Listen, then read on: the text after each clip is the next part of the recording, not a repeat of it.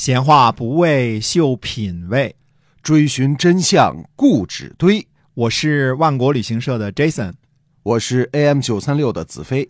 我们哥俩在新西兰跟您聊聊《史记》中的故事。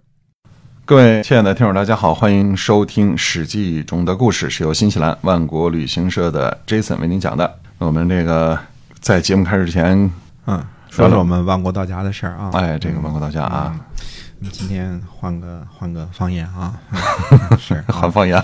是先先说我们这个万国到家啊，这个星期又有特价了，嗯，这是这是什么味儿啊？什么味儿啊？大家猜呗，猜猜啊。嗯，呃，先说呢，我们这个活动呢到四月十一号为止。嗯，先呢点击领券儿啊，领券儿到了之后呢，再去看这个价格呢，是我们领券儿之后的价格啊。嗯，其中有澳洲的，嗯，还有古斯的上脑，嗯，烤肉薄片儿啊，八百克的和一点六公斤的啊，分别价格呢是三十九块九和五十九块九。嗯，这个呢特别适合国内的夏天烧烤。嗯啊，其他的优惠呢还有各种牛排啊，各种嗯，然后呢赠送普罗旺斯西红柿啊，哎，就是普罗哎，这个搭配呢牛肉必须得配西红柿啊，这是哎天定的啊，嗯这呃还得加点洋葱啊，这个好吃是吧？哎好吃，太好吃了啊！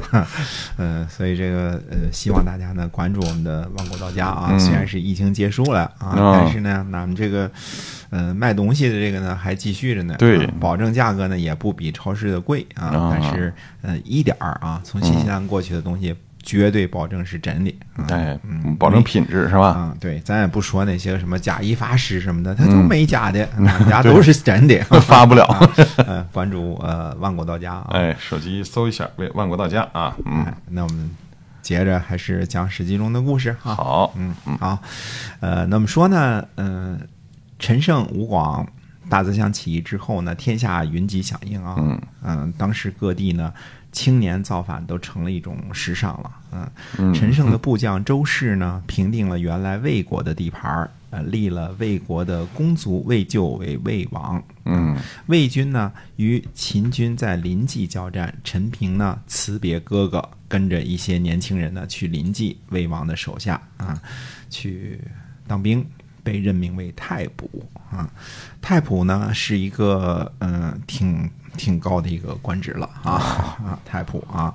陈平呢就向魏咎进言，但是呢没有被魏咎采纳啊，加上呢有人说坏话呢陷害，那陈平呢就只好逃跑离开了。嗯嗯不久呢，项羽进军到黄河沿岸，陈平呢前往投奔项羽，跟随项羽呢进入函谷关。项羽赐给陈平呢卿一级的爵位啊，注意啊，卿在这春秋战国时期呢都是很高等的爵位。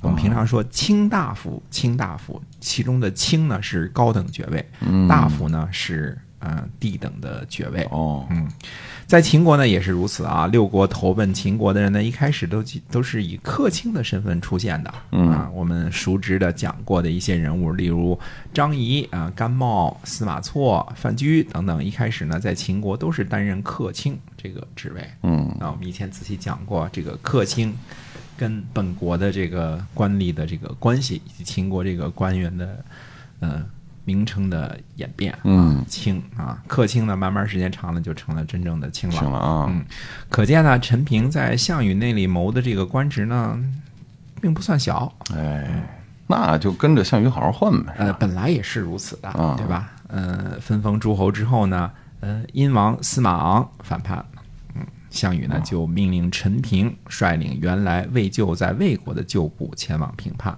嗯，看看啊，等于说，呃，陈平呢是以卿的职衔儿领着原来魏国旧部的呃将士啊、嗯前去平叛嗯、司马昂的叛乱。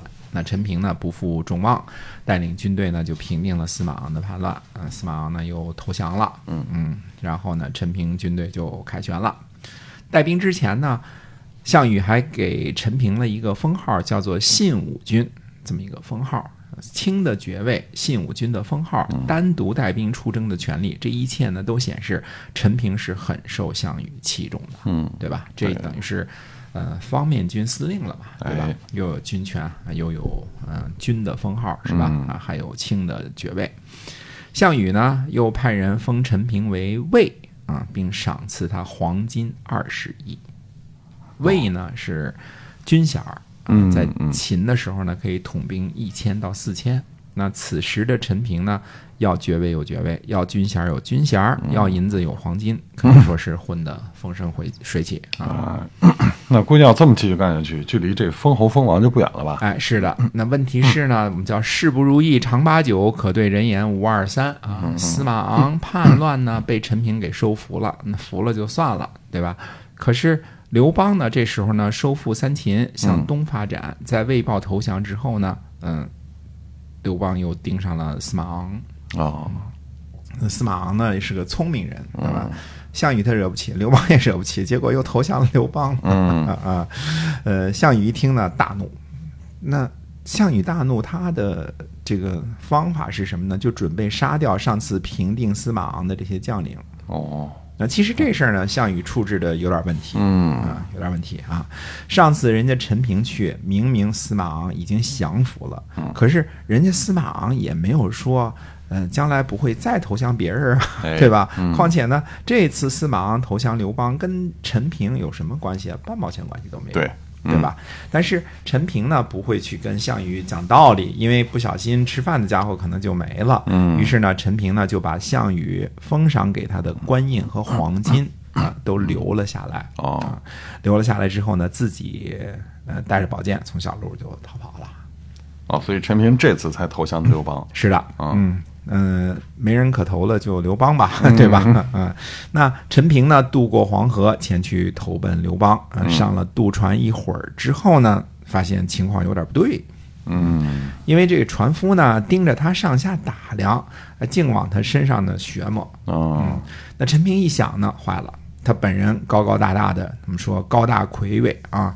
身边呢带着一把宝剑，他就不像个普通人。嗯那船夫呢，肯定以为他腰缠万贯呢。哎估计船夫呢不是善类，是那种到了江心就撤出一把破刀啊，喊一声你是要吃馄饨还是吃板儿刀面的那种。是，呃，于是呢，陈平计上心来，就呃把衣裳呢就脱了，打了赤膊啊，来帮助船夫划船。嗯嗯，这意思告诉船夫，我身边一个铜板也没有啊 呃，您这打家劫舍去找别人吧。这船夫呢，见他嗯身上真是分无分身无分文啊，这就打消了这个谋财害命的主意。嗯陈平这才度过了这次危机。啊，这陈平够机灵的啊。哎，陈平呢，于是到修武啊、投降汉军，通过魏无知呢求见汉王，啊，得到刘邦召见。嗯此时呢，呃，我们出一个新人叫万旦君啊，石奋，这个以后我们还会讲这个人啊。他石奋呢是汉王的中捐，就是呃随身的侍卫啊。那么接受陈平的名业，引陈平进见，陈平等七人呢一起进谏。赐给饮食啊，刘邦说呢，吃完了就到这个宿舍去休息吧。嗯，陈平呢这时候说了，说臣是为事情而来的，嗯、所说的话呢不能拖过今日。嗯，于是呢，刘邦就与他交谈，那咱俩私私下谈谈吧。哎谈完之后非常的满意啊，对陈平这个人的这个本事啊，就是说，嗯、说你原来在楚国担任什么官儿啊？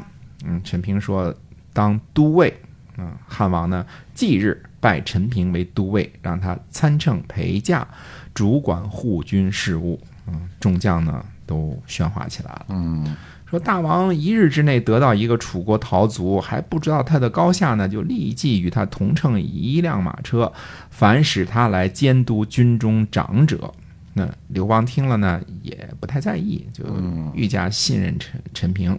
刘邦呢，于是与陈平呢往东攻伐项羽，到达彭城，被楚国呢所打败。那刘邦呢领兵返回，一路收集散兵到荥阳，嗯、由陈平呢担任雅将，啊、隶属于韩王信进军广武。所以就是说，在进军彭城的时候，陈平也是随时在刘邦身边的，他也没有预料到失败上。是的，嗯，刘邦呢作为主将啊，张良、陈平作为一等一的谋士，以及刘邦身边数不清的勇武的将领呢，都没有看出刘邦在占领彭城之后，居然有可能被项羽打败。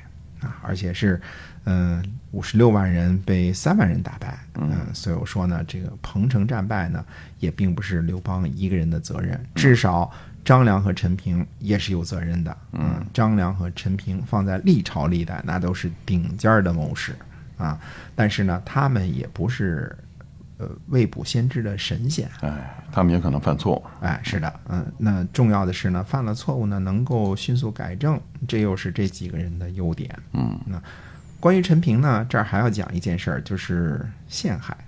哦，那谁敢陷害他呀？那陈平是玩兵的，这兵者诡道嘛。哎，呃，陷害他的人呢是周勃和灌婴。我们讲过啊，这相当于汉的五虎上将，对吧？嗯，周勃、灌婴等呢，就诋毁陈平，说说陈平啊，虽然是个美男子啊，就像冠上的玉，帽子上的玉，未必有真才实学。臣听闻呢，陈平在家的时候就私通大嫂、道嫂，嗯嗯，侍奉魏国，为魏国所不容，才逃亡楚国。归附楚王之后呢，又不相和，就逃亡呢，来到了汉军。嗯，那这个陈平道嫂到底是有没有依据啊？呃，其实这个事儿呢不重要，就站在道德制高点上攻击同事呢是最有效的方法，哦。对吧？呃，周勃和观音呢也深谙其道，嗯。他们说呢，只是听说有这么回事儿，嗯。其实呢，就算陈平有盗嫂的行为，这个不知道，首先是个悬案啊，嗯那也只是陈平的私德问题，与公家的事儿呢没关系。嗯啊，第二个攻击点呢是陈平呢先侍奉魏国，之后呢是楚国，后来又来到了汉，这个呢，呃，有点类似品质问题，因为经常换老板嘛，说明他不忠诚，嗯对吧？哎，紧接着呢，周勃和灌婴呢又抛出了一个重磅炸弹。那么到底陈平遭到了什么样的同僚攻击呢？那么且听下回分解，下回跟大家接着讲哎陈平的故事啊。陈平的故事，嗯。同时记得我们万国道家啊，有这个直邮中国的，哎有非常棒的适合大家夏夏季的是哎，牛羊肉、水果，嗯嗯再加上酒、哎奶粉，都是新西兰的土特产啊。对保定特产啊，对保定特产好 好东西特别多，大家上我们这个微信搜一下“万国道家”了解一下哈。好，我们下期节目再会。再会。嗯